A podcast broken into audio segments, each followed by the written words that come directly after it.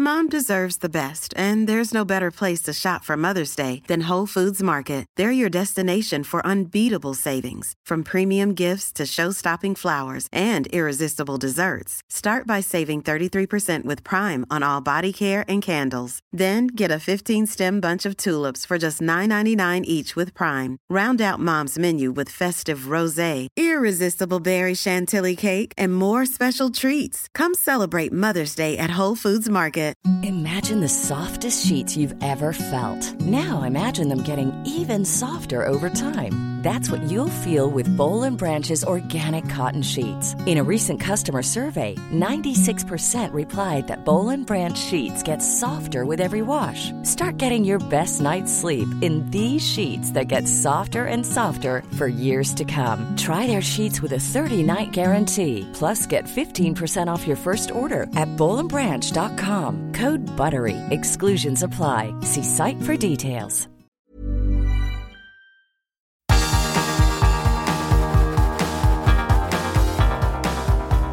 Universo Premier, tu podcast de la Premier League. Con Álvaro Romeo, Leo Bachanián y Manuel Sánchez. Hola, ¿qué tal? Bienvenido a Universo Premier. Yo soy Álvaro Romeo y te invito a que te quedes con nosotros durante los próximos 48 minutos. Vamos a intentar, espero que con éxito, que te lo pases bien aquí. Pronto saludaré a Manuel Sánchez y a Leo Bachanian, nuestros expertos habituales que ya están aquí presentes, pero antes de empezar vendrá bien un poco de contexto. Hace casi dos semanas desde nuestro último programa y han pasado muchas cosas. En primer lugar, el Reino Unido transita por un periodo convulso, con Boris Johnson, el primer ministro, contra las cuerdas. No se le ocurrió otra a su gobierno ni a él que organizar fiestas en el jardín de Downing Street mientras pedía a los ciudadanos eh, respetar medidas de seguridad y respetar las restricciones. Y veremos si esta lluvia de golpes que ahora mismo le está cayendo, creo yo que bastante merecidamente, significará el fin de su carrera política o no. Lo veremos. Pero me parece curioso, cuanto menos, que haya habido protestas más tumultuosas por el anuncio de la Superliga, por ejemplo, que por este dislate del gobierno. Pero uno ve el poder de atracción y de polarización que puede tener el deporte, véase el caso Djokovic, por ejemplo, y se da cuenta de que el deporte puede ser un vehículo de movilización social un vehículo de mucha más cilindrada que incluso la política. Pero vamos con el deporte. En la Carabao Cup ya tenemos a un finalista, el Chelsea, quien se deshizo del Tottenham en una semifinal a dos partidos. En la FA Cup, la primera Copa de Inglaterra, ya hay seis equipos de Premier League eliminados.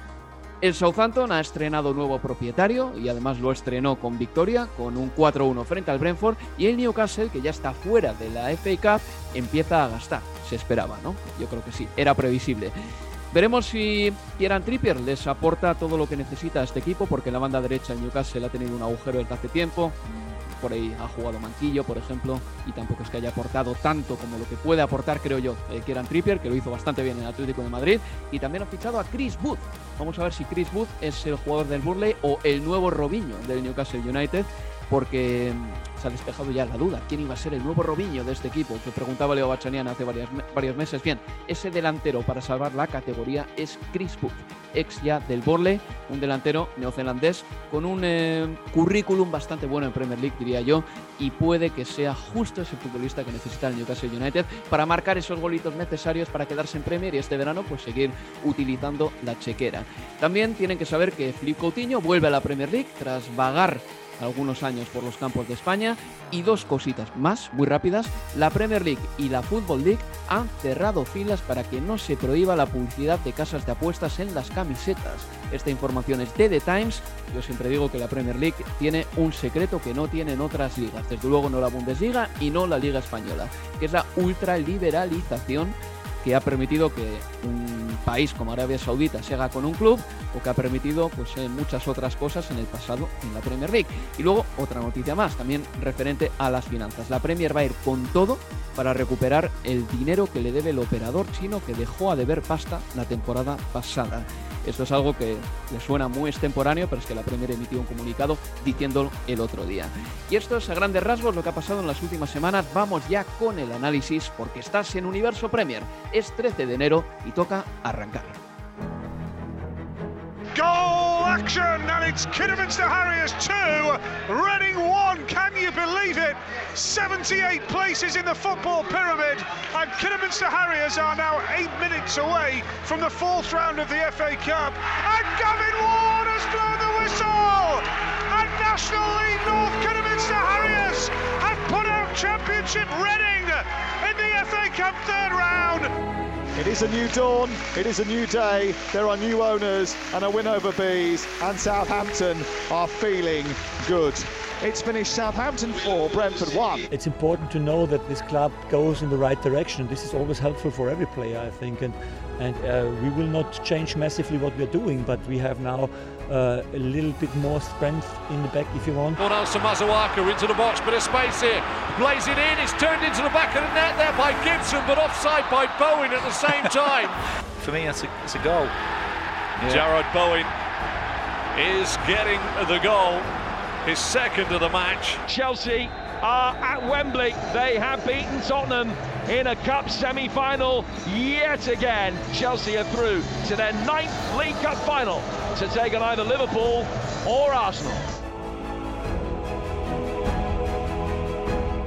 Eran los goles de los partidos más importantes de la última semana. Vamos a empezar por la Carabao Cup, que ya tiene un finalista, como decía antes, el Chelsea, que le ganó 2-0 al Tottenham en Stamford Bridge y que luego en el campo del Tottenham ganó por 0 goles a 1, en un partido que, en mi opinión, sin el VAR, hubiese tenido un desenlace muy distinto y quizá el eliminatorio hubiese estado bastante competida, incluso puede que el Tottenham se hubiese llevado el partido y la eliminatoria. Hubo un penalti que se señaló en la primera parte que parecía que era penalti y luego eh, se demostró que fue fuera del área, eso perjudicó al Tottenham. También hubo un tanto anulado a Harry Kane con el VAR y también una pena máxima que Kepa había cometido presuntamente sobre Lucas Moura, que luego revocó el colegiado previa revisión. Como les digo, el VAR está ahí, nada lo puede cambiar, pero este partido con o sin tecnología arbitral puede que hubiese tenido un desenlace muy distinto. El Chelsea ya está en la final y espera rival para ese partido. Saldrá de la eliminatoria entre el Arsenal y el Liverpool, una eliminatoria que empieza a jugarse hoy 13 de enero. ¿Por qué?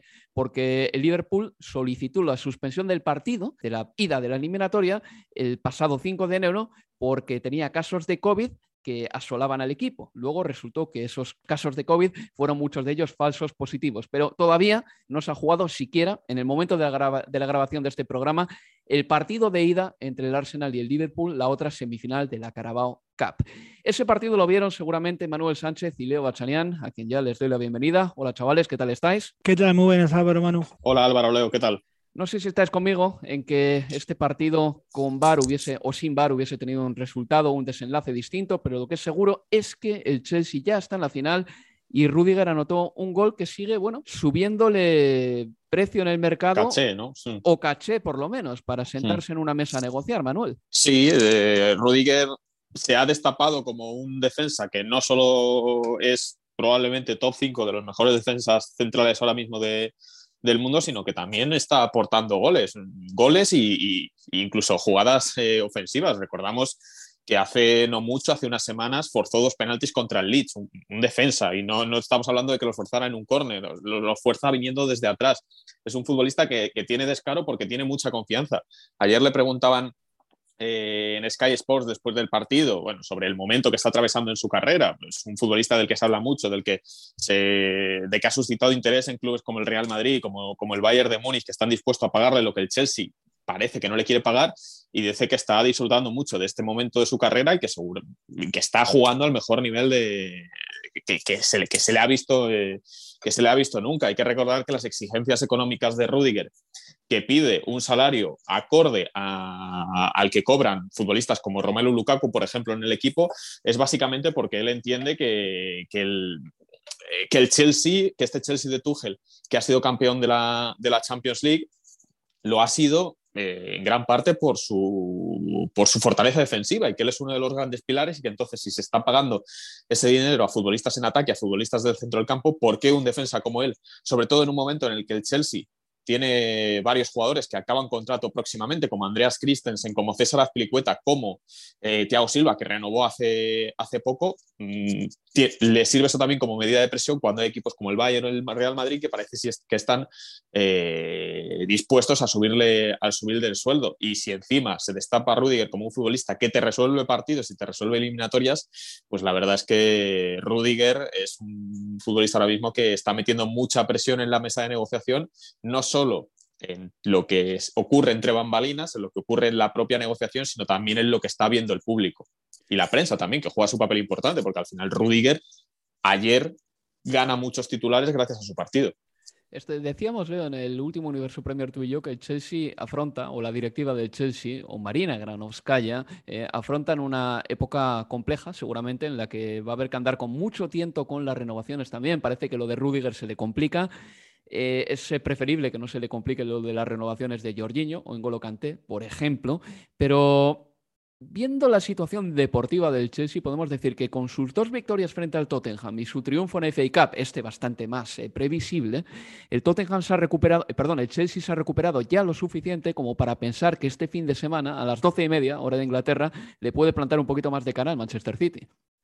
Sí, sin lugar a dudas, ah, aunque bueno, de todas formas pensando en lo que puede ser eh, el desenlace de, la Premier, también sigue estando allí en el medio ese viaje para jugar el, Mundial de, Clubes el, próximo mes y veremos cómo eso quizás pueda llegar a tentar o no, más sobre todo desde lo físico a, las aspiraciones del conjunto de, de Tuchel, pero sí comparto que que viendo sobre todo ¿no? esta doble eh, eliminatoria de semifinales de Carabao Cup ante el Tottenham, no tengo en cuenta el 5 a 1 del fin de semana ante el Chesterfield por, Cup por cuestiones obvias de, de quién era rival, pero lo que se vio en esta doble eliminatoria ante el, ante el Tottenham es que quizás estamos en presencia de una recuperación futbolística del conjunto de, de Tuchel, acentuada también me parece Álvaro Manu porque el rival haya sido eh, el Tottenham. Yo creo que si hay, si hay dos cuestiones que me quedaron claras, en, sobre todo en la semifinal de, de vuelta de ayer en el norte de Londres, es uno, que, el Chelsea tiene el mejor plantel de, Inglaterra y lo digo hasta por encima aún del City, más allá de lo que nos diga la tabla de, posiciones de la Premier,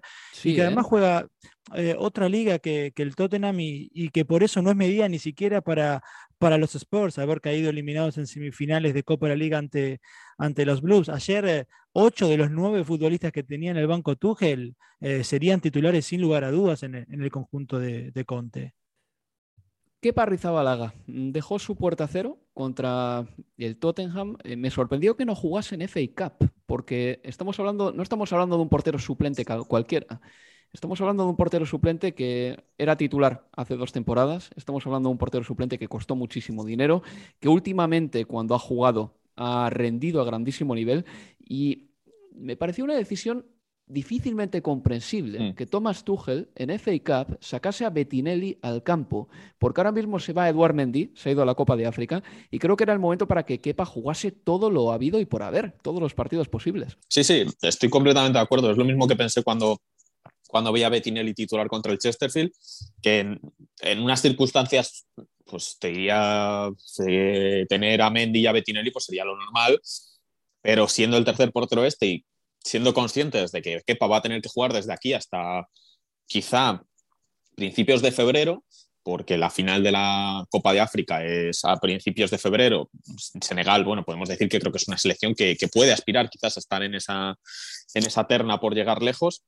Eh, pues Kepa debería jugarlo todo porque lo que necesita es eh, ritmo. Es verdad que es un portero que este año, pese a que ha jugado contadas ocasiones, ha jugado la Copa de la Liga con muy buenas actuaciones, con, varias tandas de penaltis que ha sacado adelante, jugó la Supercopa de Europa, la tanda de penaltis contra, contra el Villarreal y ha tenido además un partido en Premier League, creo que fue por lesión de Mendy, y otro partido de Champions League, entre muchas comillas, intrascendente, porque fue el partido contra el Zenit en el que el Chelsea sacó muchos suplentes, pese a que se jugaba el primer puesto y la acabó liando eh, el Chelsea en este caso. que hizo, por cierto, un muy buen partido contra el Zenit y eso que quedaron, si no recuerdo mal, 3-3. Entonces ha sido un portero que también ha demostrado que no necesita mucho ritmo para, hacerlo bien. Ha dejado su portería a cero cuando le ha requerido cuando le ha requerido Tuchel. Creo que es el tercer el de ayer, perdón, el, el, partido contra el Tottenham es el tercer encuentro seguido en el que en el que no encajaba y la decisión de no ponerle contra el Chesterfield, por mucho que fuera un rival menor, mm, me cuesta me cuesta me cuesta comprenderlo. Quizá también sea una forma a lo mejor por, por buscarle una una, una, una, explicación que tampoco tenían quepa mucho que ganar quizá contra el Chesterfield, sino más bien todo lo contrario. Eh, y a lo mejor un error sí que lo hubiera perjudicado porque es, el Chesterfield, porque es un equipo de una categoría muy inferior y quizá no tenía nada que ganar en ese, en ese encuentro en el que al final, por cierto, el Chesterfield acabó, acabó haciendo un gol y bueno, pues a lo mejor quería proteger de alguna manera. Es la única explicación más o menos que yo veo en, en esa suplencia de Kepa contra el Chesterfield para que luego obviamente pues va a jugar contra el Tottenham, va a jugar contra el Manchester City y va a jugarlo todo hasta que se Mendy vuelva de la, de la Copa África.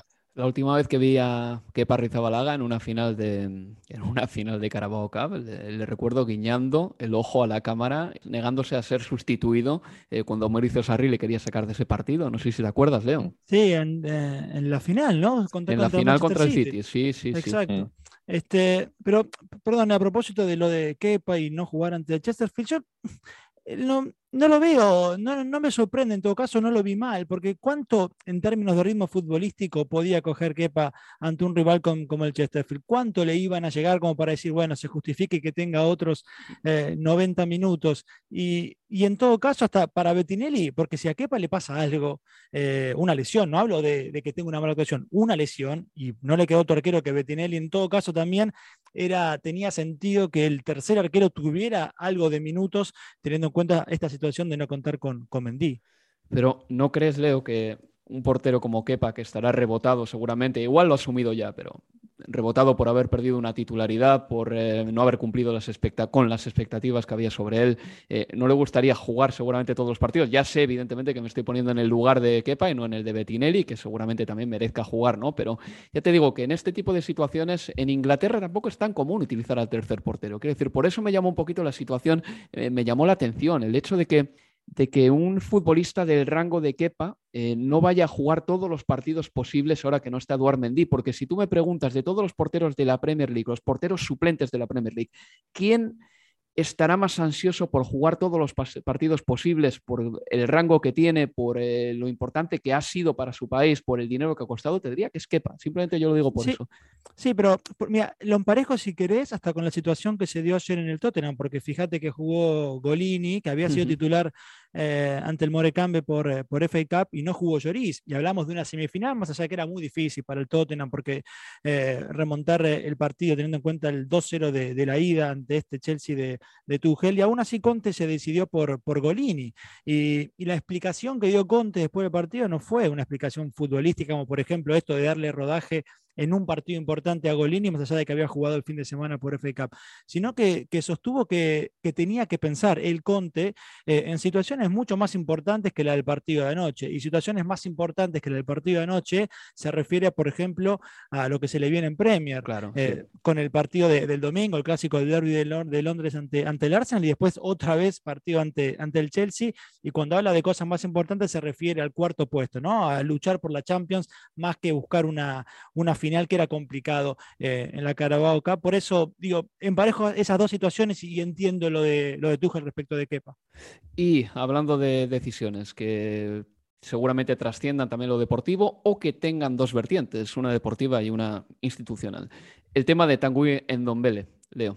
Eh, un futbolista que quedó fuera de la convocatoria para el partido contra el Chelsea. Antonio Conte al final del partido dijo textualmente, fue una decisión técnica, pero antes de tomar la decisión, no la tomo si no consulto al club. Es eh, la línea del club y tengo que seguir esa pauta. Sí, y además vos sabés, eh, Álvaro, que en conferencia luego del partido de FA Cup y después de los silbidos y los insultos que recibió Don Vélez cuando se retiraba, con el partido todavía 0-1 a favor de, este equipo que pelea por no descender a la, League 2 como es, eh, como es el Morecambe, con un Endombele que se iba caminando ¿no? Como si el equipo estuviera goleando, mientras que Brian Hill, que también era suplantado en ese momento, salía corriendo entendiendo la situación mm. y, se le preguntaba a Conte por la situación de, de Ndombele y, la reacción de los hinchas para con él. Y yo cuando escuchaba la pregunta, pensé antes de, escuchar la pregunta de, valga redundancia, de, Conte, bueno, iba a salir quizás como arroparlo, a tener algo más de, protección para el futbolista, eh, teniendo en cuenta la situación que no, que no fue nada buena para el francés. De hecho, se fue directo al túnel de vestuario, ni siquiera se sentó en el banco de los suplentes en Dombele. Y Conte dijo que, que entendía a la gente y que para cambiar las opiniones había que jugar mejor. O sea, lejos de protegerlo, dio un poquito, casi que, que, puso un fósforo al lado de lo que había sido la reacción de, la gente, con lo cual, sí, sinceramente, teniendo en cuenta que ayer no entró en, eh, en la convocatoria, salvo por la cuestión de que cobra 200 mil libras por semana eh, en Don Bell en, en, el Tottenham y es difícil pensar en un club que puede igualar ese salario, después sí, cabe pensar que el futuro cercano de Don Bell está lejos del norte de Londres. Creo que en Don Bell ya ha sido bastante arropado ¿no? en este equipo. Lleva más de dos años, creo que dos años y medio,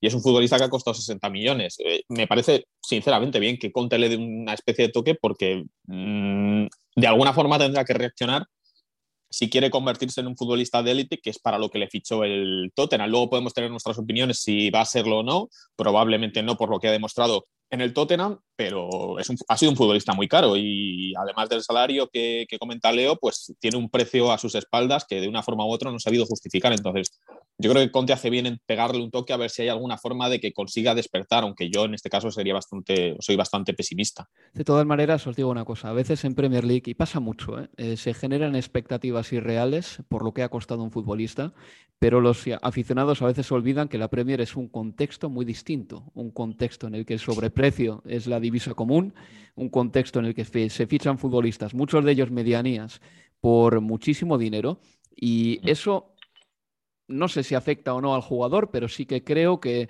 influye en la percepción que tiene el aficionado de ese futbolista o en mm, las expectativas que tiene el aficionado con ese jugador. Pasa con Endombele, Sandombele se lo trae el Sevilla, por ejemplo, siempre pongo el mismo ejemplo, no se gasta más de 50 millones, se gasta 22, 23 y ya está. Pero como la Premier League tiene tanto dinero, los equipos vendedores saben perfectamente que pueden pedir lo que sea que se lo van a pagar. Y estaba mirando el mercado de transferencias de este mes de invierno y ¿os acordáis de Wesley de Aston Villa? Sí. A ese mm. futbolista se le, se le, trajo por 22 millones de libras y acaba de salir cedido. Y su paso por la Premier League ha sido un paso sin pena ni gloria.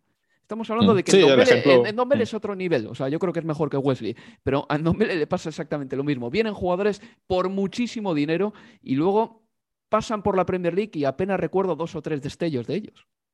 Mm, sí, y bueno, aparte de que el ejemplo más claro es el Manchester United, con fichajes como el de Fred o, el propio Harry Maguire, eh, lo más sorprendente de todo esto que hablamos de los sobreprecios es lo que ha pagado el Newcastle por Kieran Trippier. Me parece no un robo, pero para un equipo como el Newcastle, que acaba de pagar 25 millones la cláusula de Chris Wood, pagar 13 millones por Trippier es un, es un fichajazo. Está bien, y seguramente el Atlético podría haber pedido más, pero el futbolista, por lo mm. visto, ¿eh? Eh, debía estar ansioso por salir, por salir de España, no por odiarse... ¿sabes lo, que, no, ¿Sabes lo que comentaba eh, se comentaba en, en, redes sociales? Porque se habló de que Trippier podía salir al Newcastle por 30 millones. Y se comentaba que, esto es lo que decía la prensa, y lo que se comentaba es que cuando salió el precio final de, de 13 millones, es que a lo mejor los periodistas españoles habían entendido mal el 30 por 13. O sea que... Oye, te digo una cosa, eso de 30 y 13 es una de las principales líneas argumentales de una serie que me está encantando, británica, Line of Duty, porque hay una confusión con el número 13 y con el número 30.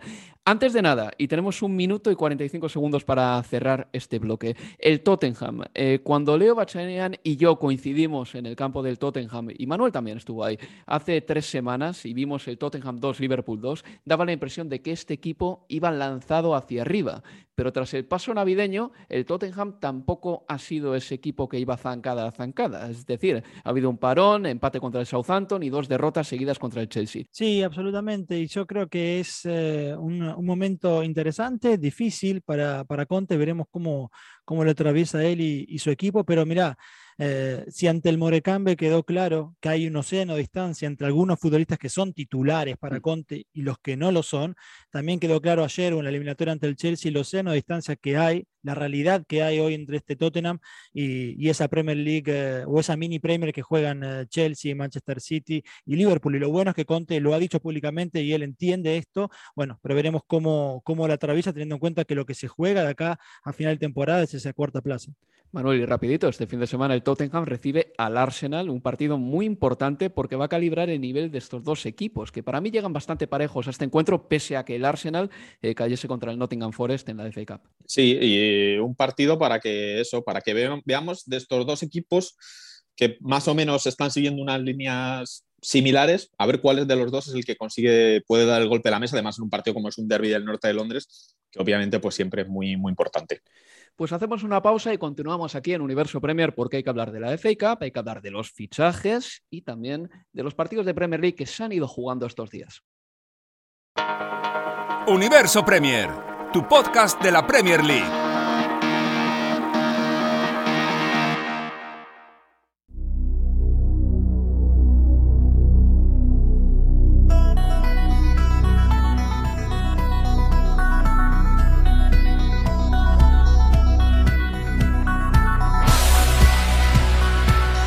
En Universo Premier.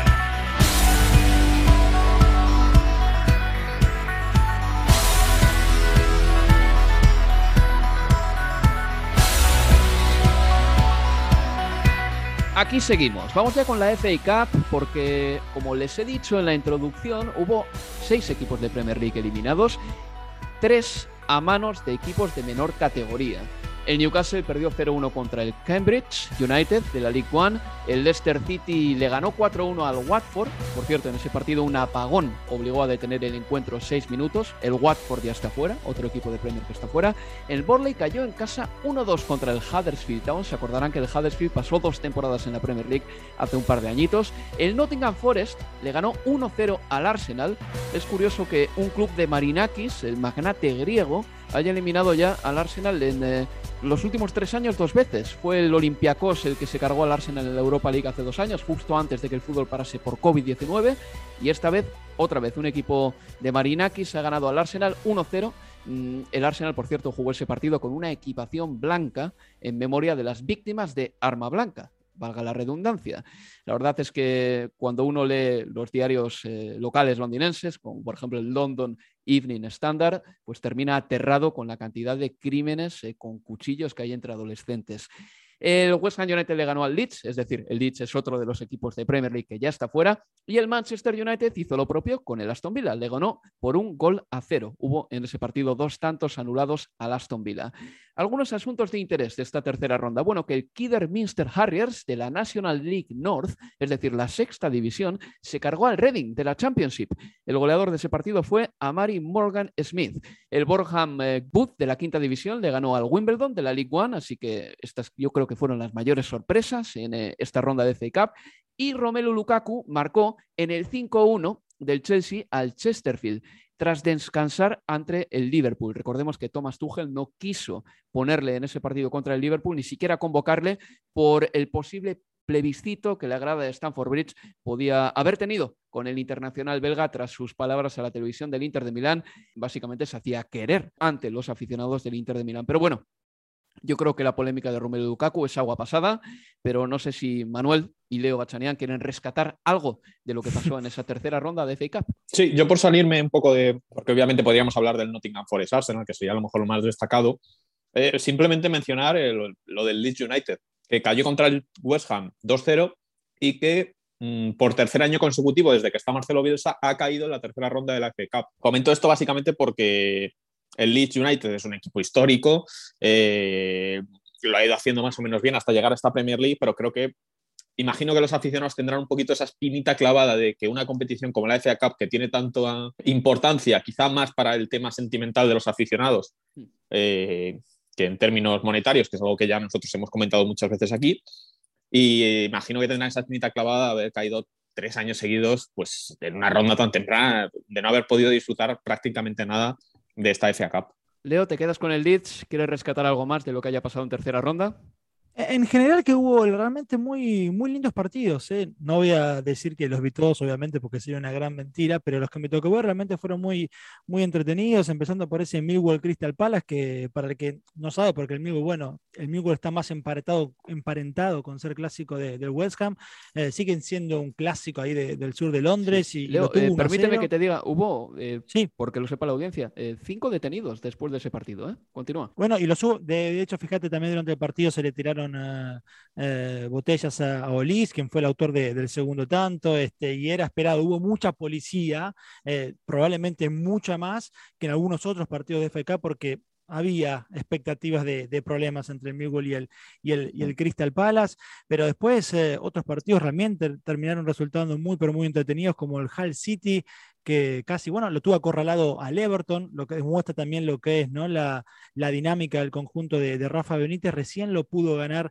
en el, en el tiempo extra con un gol de Andros Townsend por, por 2 a 3. Me llevé la sorpresa de saber que sigue jugando en el Everton, por ejemplo, Senk Tosun, el, el, turco, futbolista que uno le va perdiendo un poco el rastro, pero bueno, sigue ahí, se van y vuelven y ahí sigue en el, en el, en el Everton, pero bueno, el Southampton también, en Gales, en su caso ante el Swansea City, también tuvo que definirlo en, eh, en tiempo extra y, ganando por, por, eh, por 2 a 3. Y además una jornada, una tercera ronda de FA Cup con, con golazos, hubo muy buenos goles en, eh, en varios de, de los partidos.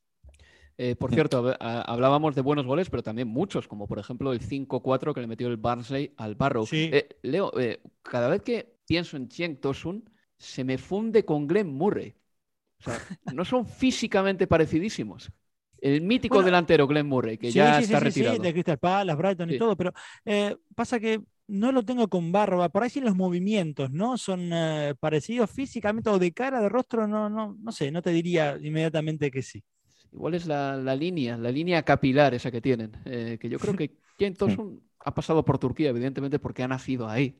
Pero aparte de todo eso, ha pasado por un quirófano en Turquía, me da la impresión, ¿eh? para que le retoquen un poquito la línea capilar.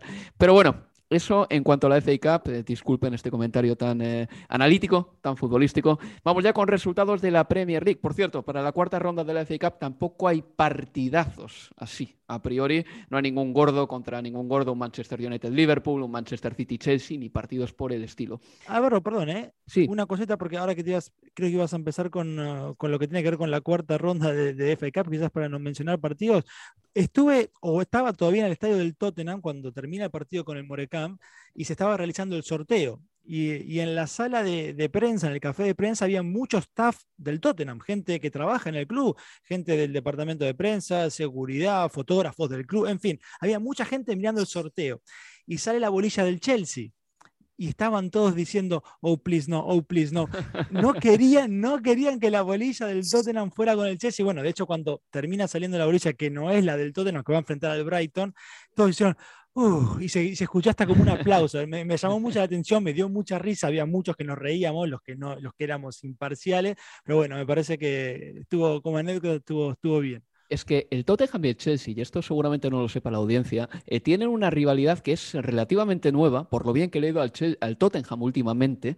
Y yo recuerdo que creo que tuvo su punto más álgido en ese partido que en 2016 le juegan el Tottenham contra el Chelsea, con el Chelsea en un estado, diría que bastante lamentable, con un Tottenham que estaba jugándose todavía la liga contra el Leicester City y gana el Chelsea ese partido.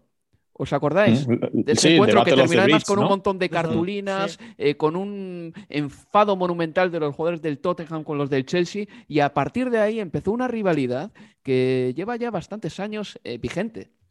El día que pierde la liga, prácticamente el, el Tottenham. no, sé, prácticamente, Manuel, la, pierde. La pierde, la pierde, porque luego eh, estaban todos en casa de Jamie Vardy eh, viendo el partido y lo celebraron ahí, justo precisamente el triunfo del Chelsea contra el Tottenham, que matemáticamente hacía campeón al Leicester. Hmm. Sí, sí, pues a partir de ahí, sí, esa, batalla de, del puente, ¿no? Por, esas alusiones a, a, Stanford Bridge han provocado que, pues, que cada vez que se juega un partido de este estilo, pues surja esta rivalidad que es pues eso, como tú dices, reciente, no es un derby del norte de, Londres, pero, pero hay cierta inquina y además, sobre todo, ahora un pelín más, o sí, un pelín más, porque es, el Chelsea es dos veces campeón de Europa y el Tottenham, pues es uno de esos equipos que nunca la ha ganado. Y luego además los equipos que están a una distancia más o menos, eh, geográficamente hablando, mm, a una distancia más o menos próxima de Stanford Bridge, como por ejemplo pueden ser el Kings Park Rangers, el Fulham, nunca son realmente rivales de entidad para el Chelsea, claro. Al final el Chelsea se tiene que buscar los rivales londinenses en el norte de Londres, en una zona que le, le pilla bastante lejos. Pero bueno, pasamos a la Premier. El Southampton le ganó 4-1 al Brentford en uno de esos partidos aplazados. El nuevo dueño estuvo en el campo, Dragan Solak, un eh, magnate serbio, y el conjunto de los Saints ganó fácil eh, por 4-1. Creo que fue una victoria que dejó en muy buen lugar a Oriol Romeo con un pase sensacional a Broya en uno de los goles. Em, Pro sigue demostrando que a balón parado sigue siendo un artista y me llama la atención Broya porque ya ha marcado cinco goles en Premier League, ha anotado siete en todas las competiciones esta temporada y es un futbolista todavía muy joven. Yo le veo cierto futuro a este chico que al final decidió jugar con la selección de Albania. Al término del partido contra el Brentford, Ralf Hasenhutel dijo que era posible que pese a que hubiese un nuevo dueño en el equipo, hubiese salidas en el Southampton, es decir, puede que la llegada de un nuevo dueño no se traduzca instantáneamente en incorporaciones. Y antes del partido, contra el Brentford, Ralph Hasenhutel hizo unas declaraciones que me parecieron cuanto menos interesantes. Él dijo que los nuevos fichajes no pueden jugar los partidos suspendidos.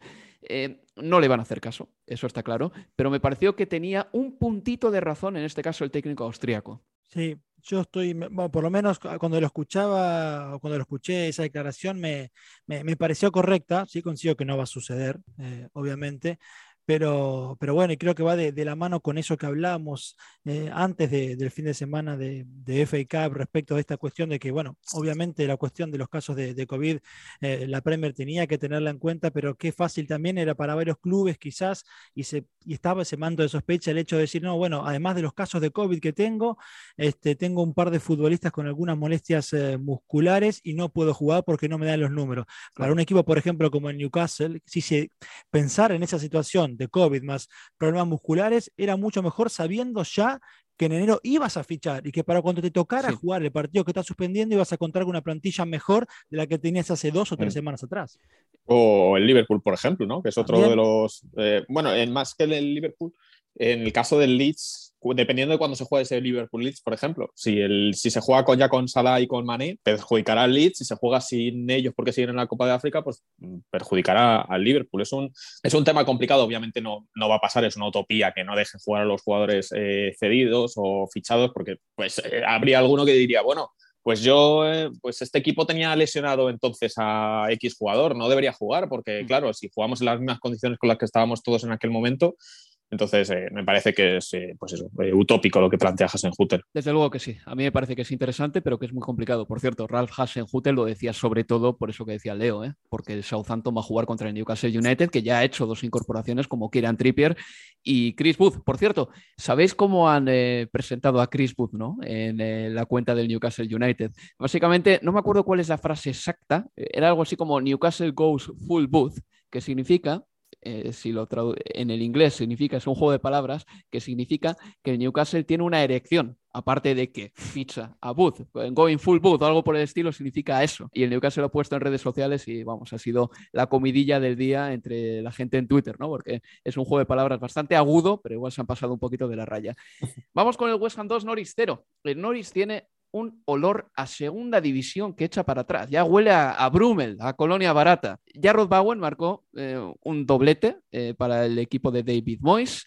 El West Ham se ha repuesto de su mala racha con tres triunfos ligueros seguidos. En este partido además recuperó Aaron Creswell, que para mí es importantísimo en este West Ham United. No jugaba desde el 28 de noviembre y es un lateral izquierdo que aporta muchísimo en ataque, un poco como Luca Digne, eh, que se ha ido ya del Everton a Aston Villa. Pero bueno, el West Ham ha ganado y ya Rod Bowen eh, demostrando una vez más que es un delantero con mucho olfato, con mucha inteligencia y además muy dotado para la Premier League porque va bien de cabeza, es rápido, encuentra bien los espacios pues eh, recupera un poquito el color el West Ham United y se pone otra vez en la cuarta posición, que es por lo que va a pelear esta temporada. Sí, y la temporada pasada se le escapó la Champions apenas por dos puntos, recordemos eso, terminó en el sexto lugar, pero solo a dos puntos de la zona Champions y en esta van de vuelta por, por, por, eh, por ese lugar. Y, si así en el primer bloque te hablaba de que el banco de suplentes del Chelsea ayer había ocho de nueve futbolistas que podían ser titulares en el, en el Tottenham, da las claras lo bien que está el conjunto de David Moyes, que hay varios del West Ham que también serían titulares en el conjunto de, de, Conte, y ya no es solo eh, de Clan Rice, porque Susek también lo sería, porque el propio Bowen, eh, en fin, bueno, y a propósito de, Bowen, ha contribuido de manera directa ya en 16 goles de su mm. equipo, 8 goles propios y, 8 asistencias. Ningún otro futbolista inglés de la Premier lo equipara y sería interesante si, si en marzo se gana un llamado de, de Southgate. Eh, pensemos que quizás los que pueden competir en ese lugar con, con Bowen, como Rashford, Grealish, eh, Sancho, Mason Greenwood, bueno, hoy no están haciendo méritos realmente para, para un llamado, con, eh, con lo cual las acciones de, Bowen suben aún más. Cuando la pasada temporada Bowen en 40, partidos por todas las competiciones había registrado 8 goles y 6 asistencias, es decir, que en mitad de temporada de esta 21-22 ya ha superado su marca anterior de asistencias y ha igualado la, marca goleadora. Si hay un futbolista que representa la verticalidad, es Jarrod Bowen. O sea, yo siempre le recuerdo, Manuel, yéndose hacia arriba, desmarcándose y corriendo con la pelota por la banda. Siempre le recuerdo yendo hacia adelante, casi nunca especula con el balón. ¿eh? Y muy buen, y muy buen zurdo al que pues el, el, West Ham le, está sacando mucho, mucho partido. Un equipo que, pues a base de jugadores que no son probablemente estrellas, futbolistas que han mejorado mucho con David Moyes, que parece algo, algo sorprendente porque Moyes viene después de muchos años de esa marcado por lo que ocurrió en el Manchester United, pero lo cierto es que está desarrollando a futbolistas como Mijail Antonio, que hace no mucho no era un goleador, estaba muy lejos de serlo, por cierto ha renovado con el Newcastle, con el Newcastle con el ya les gustaría. Con el West Ham hace, hace prácticamente nada. Eh, Pablo Fornás, por ejemplo, que era un futbolista en el que no, no, tenía muy claro que iba a funcionar en la Premier League, lo está haciendo muy bien. Eh, Jared Bowen es otro, otro ejemplo de ello, al que, por cierto, como curiosidad, de una vez le llamé David Bowen porque estaba pensando en David Bowie y me fui completa, se me fue completamente la cabeza. Y, y, y, pues sí, pues es un equipo al final el West Ham que si no se desinfla porque Arsenal, Tottenham y Manchester United tienen que ganar más de lo que están ganando probablemente, va a luchar por entrar en la Champions League. Yo creo que lo va a tener prácticamente imposible precisamente por esto, porque Arsenal, Tottenham y United tienen margen de mejora y ellos me da la sensación de que lo están haciendo que están en su tope de, nivel. Victoria para el West Ham United, un triunfo importante. Por cierto, eh, voy a hacer eh, un inciso lo que ha puesto el Newcastle United para presentar a Booth. Exactamente es We've Got Booth, que significa lo que les he dicho anteriormente. Mm, lo voy a decir de manera muy suave. Se me ha puesto dura. Así lo ha presentado el Newcastle United a este futbolista. En serio, eh, un juego de palabras bastante, bastante curioso, eh, que yo no entendía y que he tenido que recurrir al diccionario porque la gente se estaba riendo de lo que había puesto el Newcastle United. pero duros, duros de la bronca están los hinchas del Burnley, que se les va Wood peleando por el descenso ante un rival directo por esa misma lucha. Eh, es que es un fichaje como en plan de más que para pago de cláusula. ¿eh? No, sí, Es, cláusula, es cláusula. Sí, sí, es, que, es que le hacen un agujero al Burle y ya vamos a dejar las metáforas. Le hacen un agujero tremendo porque eh, este es un equipo que vivía básicamente de lo que podía cazar Buz ahí arriba con Cornet quizás danzando un poquito a su alrededor, y de repente le han quitado el 50 o el 60% de su ataque. Es que creo que es un fichaje que va a perjudicar más al Burley, porque se va a ir más para abajo que de lo que va a ayudar al propio, al propio Newcastle, que lo ha enmascarado con, con la lesión de Callum Wilson, que va a estar, pues parece que dos meses de baja, etcétera, pero me da la sensación de que al final le estás quitando un futbolista. O sea que Good podría, por ejemplo, no jugar ningún minuto en el Newcastle, y aún así, o sea, sería un buen fichaje para el Newcastle porque no va a marcar goles en el Burley y probablemente el Burley se va a ir al Championship. De todas maneras, el Burley mm, tampoco es que haya agitado mucho el mercado, que tampoco es que eh, haya sido uno de los eh, principales animadores de los mercados veraniegos o invernales, pese a tener nuevos dueños desde hace ya un año y pico, ¿eh?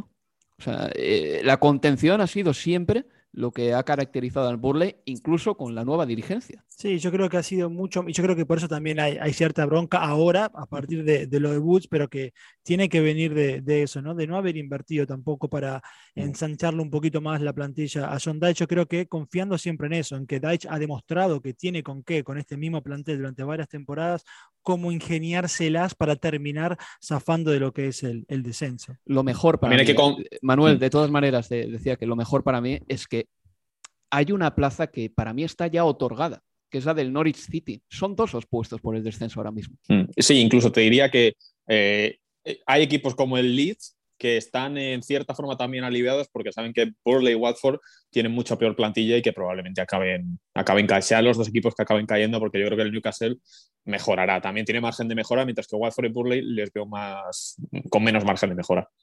Y en cuanto a los fichajes, aparte del de Chris Wood, que se va al Newcastle United, también eh, tenemos a Kieran Trippier, que creo que va a aportar a este equipo, porque a balón parado, además, eh, Kieran Trippier es muy bueno, eh, tanto en tiros libres como en saques de falta, em, o, corners mismamente. Tenemos a Philippe Coutinho llegando a Aston Villa junto a Luca Diñ. Sorprendente, ¿no? Que, por lo visto se ha ido mal del Everton, eh, enfadado con, con Rafa Benítez, pero Philippe Coutinho ha tenido un paso muy malo por el Barcelona. ha jugado apocado, apenas ha aportado para mí no es un centrocampista para jugar en un equipo de élite con aspiraciones de ganar títulos, porque sin balón no aporta nada y con balón tampoco es que tenga eh, una clarividencia enorme. Es verdad que hace muy bien una jugada, que es la de cortar para el centro y disparar a la escuadra, al segundo palo, y tampoco puedo jugar como extremo. Pero eso sí, en un equipo como el Aston Villa, en el que quizá eh, pueda hacer su jugada más a menudo o se le exija menos defensivamente, yo creo que Filipe Coutinho puede aportar, puede aportar sus goles y diría que el Aston Villa, uno lo mira ahora y lo mira hace un año, y se da cuenta de que es un equipo absolutamente remozado para empezar con un entrenador nuevo, pero con un elenco de futbolistas que el año pasado no estaba ahí y todo gracias en parte al dinero que ingresaron por Jack Grealish que permitieron al equipo pues, ir cambiando un poco su fisonomía. Y además que tuvieron paciencia para, para invertir eh, ese dinero porque salvo buen día en el verano, eh, después y allá de la llegada también de, Danny Ings y de, y de Leon Bailey, no, no se volvieron locos como en años anteriores, cuando les tocaba ascender a la Premier y por ahí se gastaban dinero que no tenían del todo. En este caso tenían 100 millones y creo que se invirtieron de manera más, más inteligente. A mí me, yo celebro la vuelta de Coutinho a, eh, la Premier, ojalá que tengamos eh, retazos del Coutinho del Liverpool, en este caso en Aston Villa, solo que por una cuestión de pasaporte, decía, bueno, ahora que Emiliano Buendía estaba de a poco retomando ese mm. nivel por el que lo pagaron, llega un hombre que va a jugar justamente por, por ese lado, en esa posición, pero eh, es, un muy buen fichaje, al igual que, el de Lucas Dean. Eh, Manuel, es que Buendía contra, contra, contra el United del otro día probablemente hizo su mejor partido desde que ha llegado a la Coincido, mm. coincido. No, pero el Aston Villa eh, yo creo que tiene un margen de mejora muy grande, porque en la primera vuelta diría que los fichajes no han marcado tanto la diferencia como se esperaba. Mm. Y esos fichajes tienen que dar un paso adelante. Es decir, casi con la vieja guardia, el Aston Villa está en una posición mucho mejor que el año pasado y falta todavía porque empiecen a aparecer los futbolistas en los que se ha invertido. Mm, sobre todo los goles de Dan Ings, que ha marcado apenas cuatro tantos en esta, en esta Premier. Eh, Bailey, que creo que es un futbolista del que se esperaba mucho, el ex del Bayer Leverkusen. Lo que pasa es que Bailey ha estado mucho tiempo lesionado, apenas ha jugado, creo que ha jugado menos de 10 partidos esta temporada, ha estado mucho tiempo fuera. Buen día, no ha funcionado, no ha funcionado hasta el momento. Entonces, eh, sí, obviamente, o sea, si ves la clasificación, creo que el Aston Villa mm, es probablemente el equipo, quizá también el Everton, pero bueno, el Everton ha tenido muchas bajas, pero eh, Aston Villa y Everton deberían estar mucho más arriba de lo que, de lo que están, porque creo que por plantilla el Aston Villa tiene mejor equipo que el Brentford, que el Crystal Palace, que el Southampton, que el Brighton, que el Wolves seguramente también, y, todos estos equipos están por delante suyo, o sea que tiene un margen de mejora de aquí a final de temporada enorme. Y mencionabas al Everton y han hecho ya una inversión más que considerable para sus laterales. Eh, recordemos que los laterales del Everton hace 8 o 9 años eran Seamus Coleman y Leighton Baines. Buenísimos los dos. Bueno, Leighton Baines ya no juega fútbol. Seamus Coleman sufrió una lesión durísima, durísima, y desde que volvió no ha vuelto a ser el mismo futbolista. Bien, el Everton ha tirado un poquito la casa por la ventana y se ha traído a Vitaly Nikolenko del Dinamo de Kiev, un lateral izquierdo, y a Nathan Patterson, un lateral del Glasgow Rangers que mide 1,86 y en Patterson hay puestas muchísimas expectativas. Así que no descartemos que el Everton cambie por completo eh, la identidad de sus laterales en próximas jornadas y que estos dos sean titulares prácticamente desde el inicio. Bueno, en la banda izquierda la cosa está más fácil ahora que se ha ido Luca Tiñ al Aston Villa. Y por último, recordar que se ha ido cedido a la Roma Maitland Niles, un futbolista que ha tenido ya un paso bastante largo por el Arsenal, canterano del equipo, pero que nunca consiguió establecerse como un titular del primer equipo y ni siquiera un habitual en los partidos. Y esto ha sido todo por nuestra parte. Recuerden que este fin de semana estaremos con ese partido que enfrenta en Villa Park al Aston Villa y al Manchester United a las 5 y media de la tarde, hora de Inglaterra. Y al término de ese encuentro emitiremos o grabaremos el eh, Universo Premier con el análisis del partido y lo que ha sido también eh, la jornada del sábado. Recuerden que el sábado también hay un Manchester City-Chelsea. Leo Manuel, muchísimas gracias por estar aquí. Un placer, un saludo chicos. Un abrazo chicos. Y nada, cuídense, sean muy felices. Adiós.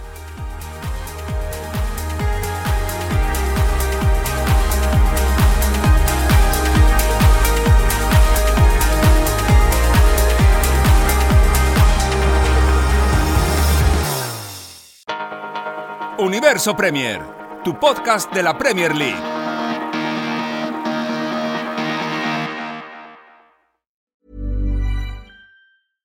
Imagine the softest sheets you've ever felt. Now imagine them getting even softer over time. That's what you'll feel with Bowl and Branch's organic cotton sheets. In a recent customer survey, 96% replied that Bowl and Branch sheets get softer with every wash. Start getting your best night's sleep in these sheets that get softer and softer for years to come. Try their sheets with a 30-night guarantee. Plus, get 15% off your first order at bowlandbranch.com. Code BUTTERY. Exclusions apply. See site for details. Mom deserves the best, and there's no better place to shop for Mother's Day than Whole Foods Market. They're your destination for unbeatable savings, from premium gifts to show-stopping flowers and irresistible desserts. Start by saving 33% with Prime on all body care and candles. Then get a 15-stem bunch of tulips for just $9.99 each with Prime. Round out Mom's menu with festive rosé, irresistible berry chantilly cake, and more special treats. Come celebrate Mother's Day at Whole Foods Market